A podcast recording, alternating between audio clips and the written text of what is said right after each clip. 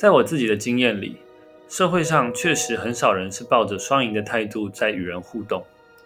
但能够理解并且妥善的运用双赢的概念，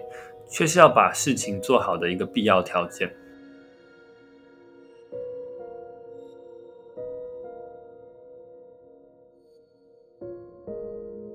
无论是在工作领域或者人生中，好的人际关系都是一个非常重要的资产。一个只会占人便宜的人，是几乎不可能交到好的朋友和合作伙伴的。世界有太多的不完美，那些起初抱着替别人着想的心的人，大部分都被社会辜负了他们的善良，已经遍体鳞伤。所以，如果期待对方卸下心防，我们就需要有更多的耐心和同理心，一起创造健康的关系。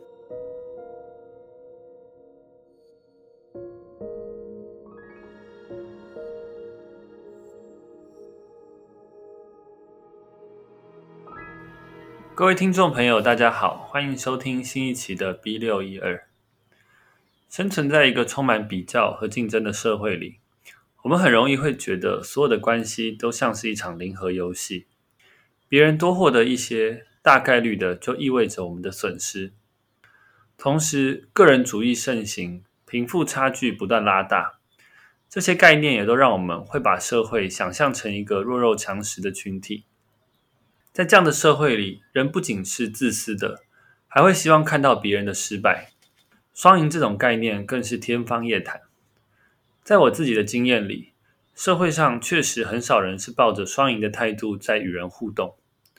但能够理解并且妥善地运用双赢的概念，却是要把事情做好的一个必要条件。今天就跟大家分享一下我对双赢这个概念的一些学习。首先，什么是双赢？又为什么要双赢呢？双赢从字面上去理解，就是在一段关系中，双方都获得了正面的结果。追求双赢的态度，对我来说，就是一种把谈判过程当作是创造机会的过程，而不是一个竞争的过程。在一场运动赛事里，必然会有赢的一方和输的一方，但在真实社会中，结果却往往是可以超越输赢的。人跟人的合作可以创造出更大的机会和无限的可能性。双赢的态度就是把人际关系看成是一个创造机会的过程，而不是一个你输我赢的竞技场。在进入一场谈判前，每个人往往都已经有了自己认为合理的结果。大部分的谈判过程就是两方在不断的拉扯和争论，希望能把结论导向更靠近自己预期的结果。过程中不会有太多有建设性的沟通，也很少会有互相理解的机会，更多的反而是勉强的让步和委屈。但在我自己的经验里，最好的结果往往不是任何一方一开始的想法和预期，也不是两个人中间的一个平衡点。最好的答案通常都是一个双方在互相理解后，一起重新讨论出来一个全新的方案。但要能够达到这种结果，需要双方都能够保持开放的态度和理解，或者是其中一方需要特别的努力，让对方放下坚持，才能够开启有建设性的沟通。今天一场谈判，我们可能得到了我们理想的结果，迫使对方让步或者妥协。但在现实生活中，输的人往往会找机会讨回来他之前退让所造成的损失，并且会加上负面情绪的累积，讨回他认为他应该得到的利益。只是他不一定会让我们感受到他的情绪，也会尽可能的不让我们察觉他正在报仇。我们可能只会觉得诸事不顺。不会明白这些是别人暗地里在拿回之前我们以为的单方面胜利，也或者我们可能在谈判的当下说服了对方接受自己的提案，在表面上获得了利益，也赢得了面子，但却输掉了关系。别人可能会因为这次的谈判结果，就选择再也不愿意跟我们有任何的合作机会。无论是在工作领域或者人生中，好的人际关系都是一个非常重要的资产。一个只会占人便宜的人，是几乎不可能交到好的朋友和合作伙伴的。那要如何执行双赢？首先，我们要练习带着开放和无知的心态来进入一段对话。当我开始练习反思后，真的会发现，我们都非常习惯用很多刻板印象和预设立场来思考问题和沟通。每个人都会说自己很开放，很好沟通，但稍微用一点心，听听自己和别人说的话，就会发现，大部分的时候，我们都是在各说各话。大部分沟通和谈判的结论，也都只是吵累了，或者时间不够了，所以随便选一个结论当做暂时的答案。我们很难期待对方也用一样的开放和谦虚进入对话，但我们可以从自身做起，在开启对话时，学习倾听和理解对方，试出我们真心想理解的态度，来软化对方的坚持和刻板印象。而要有效的理解别人，绝对不是不停的点头，或者一直说“我懂了，我了解了”。有一个很实际的方式，就是在听完对方的想法后，尝试用自己的话去解释对方在意的重点，跟对方再次确认他在意的点，或是让对方有机会更正你的理解。而在对方陈述想法时，询问背后的感受和动机，也是很重要，能够创造双赢的关键。前面有提到，一个双赢的结果往往是一个全新的方案，而要创造出全新的方案，我们就必须从更根本的重点去切入。然后站在根本的感受上去重新建构一个合作的方案，而不是一直纠缠在表面上看似非常对立的你输我赢。而在你真正理解对方，也让对方认同你对他的理解后，再提出自己的观点，让自己也被理解。而在双赢的关系中，我们也不只是一味的重视对方的感受和确保对方要获利，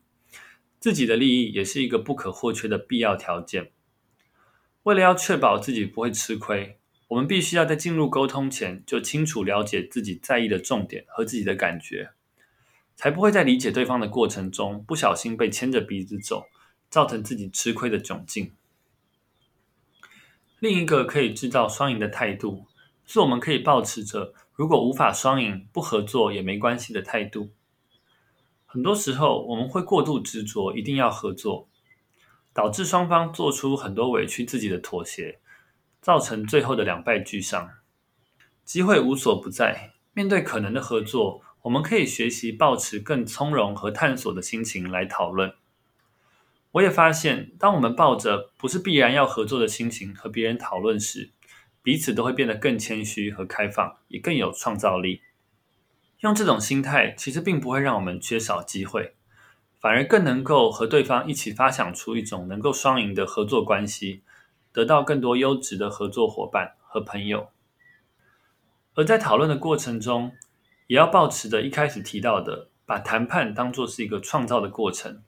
和对方一起把这个饼做大，而不是想着要如何瓜分既有的资源。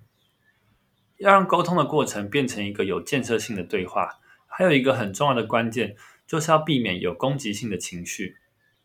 好的沟通往往需要双方表露真实的情绪和感受，但具有攻击性的情绪和言论却是我们需要尽力避免的。当一方表露出攻击性时，往往另一方就会把心里的门关上，让谈判进入一个竞争的过程，也不会再有任何制造双赢的可能性了。关于双赢这个主题，我也分享一些我对自己的提醒。双赢是一个相对理想，甚至是完美的追求。我会提醒自己，不需要过度执着，一定要有双赢的结果。如同前面说的，机会无所不在，不需要过度执着眼前的合作关系。而在追求双赢的过程中，我也会告诉自己，要包容别人竞争的心态和习惯。世界有太多的不完美，那些起初抱着替别人着想的心的人，大部分都被社会辜负了他们的善良，已经遍体鳞伤。所以，如果期待对方卸下心防，我们就需要有更多的耐心和同理心，一起创造健康的关系。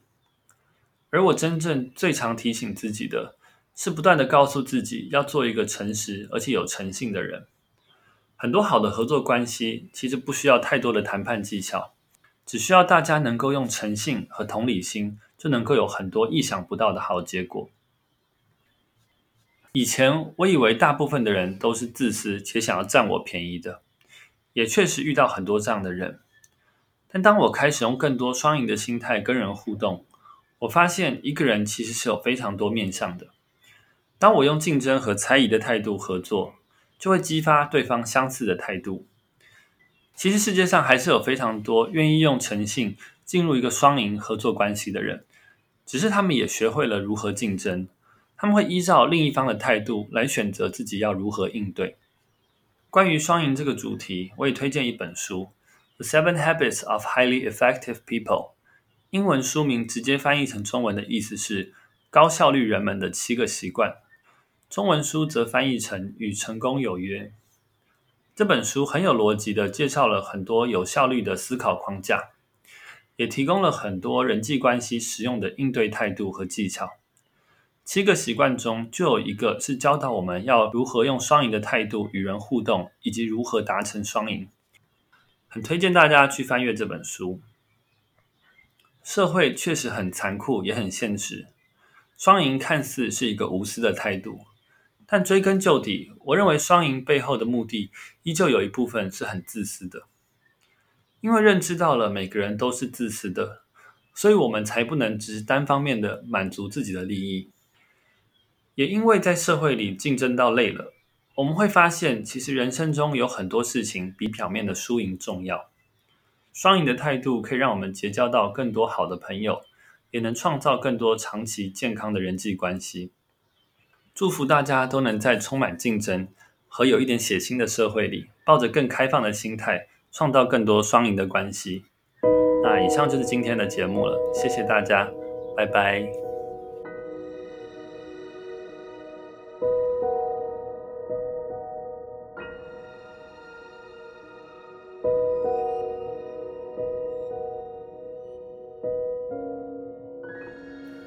感谢收听本期节目。你可以在 Instagram 搜寻 B 六一二点 Podcast，关注这个节目，或是跟我交流想法。